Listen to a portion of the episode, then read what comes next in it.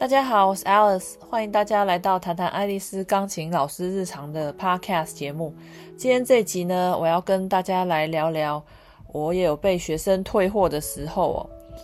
那我钢琴教学这么多年，得到的教学风评都是非常正面的，所以一直以来我才会受到这么多家长的推荐哦。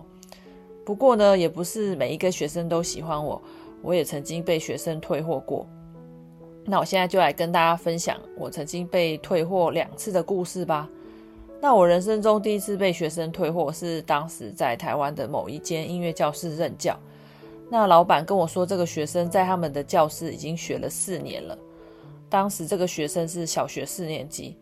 原本他的钢琴老师因为一些私人理由，所以离职了，所以老板就想要转给我教。老板提到了他之前的老师上课比较轻松，也不会给学生学习上的压力，所以学生学了四年多，也只有大概拜尔四十首的程度哦。那当时我心想，学了四年，怎么会只有拜尔四十首的程度？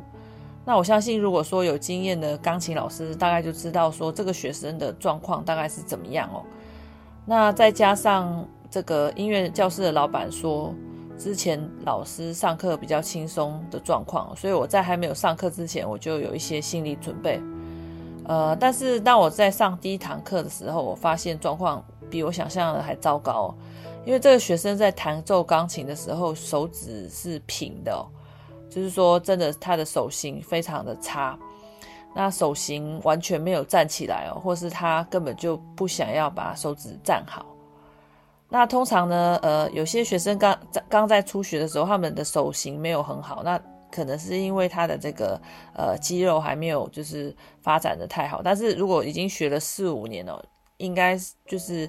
会多多少少会有一些进步哦。那这个时候啊，我看这个学生他的手是平的，我已经就是呃深深的吸吸了好大一口气了，但是我还是就是微笑的跟这个学生说。呃，请他想象我们弹钢琴的时候呢，好像是手指在键盘上走路，所以我们的手指要站好，要不然走路的时候会很辛苦哦。那这个学生呢，好像似懂非懂哦，因为对他来说，这个算是一个新的概念哦。呃，但是他还是有试着照我的方式去弹哦。呃，虽然说刚开始学生并没有做得很好，但是至少手指建立的方面，他是有按照我说的，就是注意他的手指有没有站好。那第一堂课下来哦，我并没有教这个学生任何的新的曲子，那我只是一直跟他建立一个概念，就是说，呃，弹琴的时候，弹弹琴的时候手指不能是平的哦。然后我也没有说很特别、很严格的去纠正他的手型或者是手指的姿势应该要怎么样做，因为我想说，第一堂课先让他了解一下新的概念，等之后再慢慢调整上课的内容。那第一堂上课的状况都还不错，我跟学生上课说的东西，他也有反应，也会跟着做。那我就想说，那大概之后的钢琴课应该会越来越好。但是有的时候，人生中并没有你想象中那么美好。第二堂课的时候，我找到了教室五分钟，我也没有看到学生出现。那我想说，大概是我自己找到了吧。然后我就稍微等一下，结果接下来过了五分钟，又过了十分钟。学生还是没有出现，已经过了应该要上课的时间，也没有看到学生。因为教室的老板哦，就马上请这个柜台小姐去打电话了解一下状况。就有电话打过去之后，得到的是晴天霹雳的消息。家长说，上星期上完第一堂课以后，学生回家跟家长反映，他觉得我的要求实在是太多了，教学风格太严格。学生没有办法接受像我这样的教学方式，所以他们想要请音乐教室的老板再找其他的老师。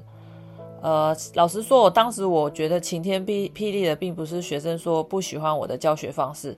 而是因为当时我必须要坐一个多小时的公车到这个音乐教室，然后呢，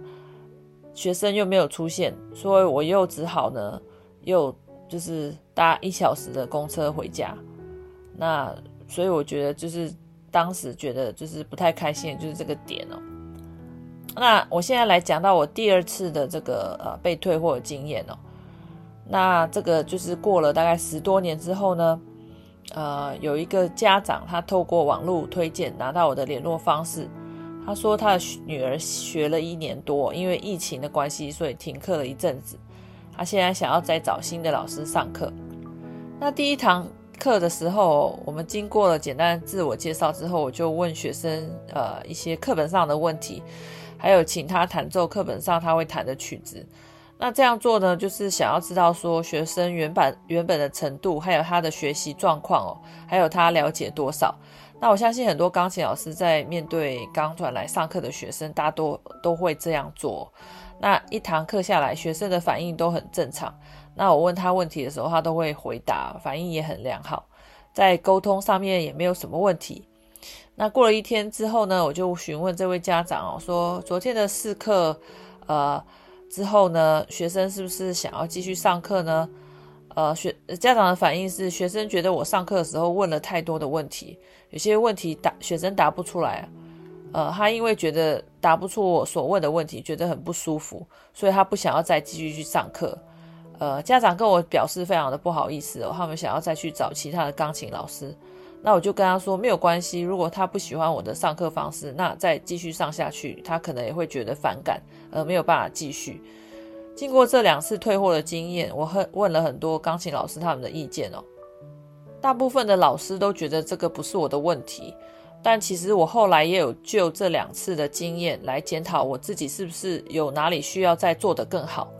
我觉得我自己被学生退货大概有几种原因，所以所以我做了以下几点的检讨。第一，有些学生不喜欢改变。所以，当他们换了一个新的钢琴老师，再加上新的钢琴老师又用新的教学方法上课，学生可能会不适应。第二，第一堂课尽量不要给学生太多的资讯量，或者或者是急于想要教学生太多的东西，因为刚来上课的小朋友可能对于新的老师还有新的环境不是很熟悉，所以第一堂课最好就是让小朋友放轻松，让他们愿意再继续来上课。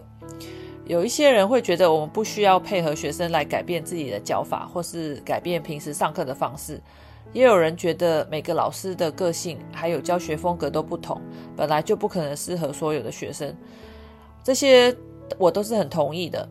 呃，不过呢，有的时候如果能够适时的检讨一下，或是审视一下自己的教学方式，看看自己是否在教学上面还有没有进步的空间。我相信对于自己还有学生来说是益处多过坏处的，这个就是我今天的分享哦。那希望大家喜欢今天这一集的节目，那我们下一次见，拜拜。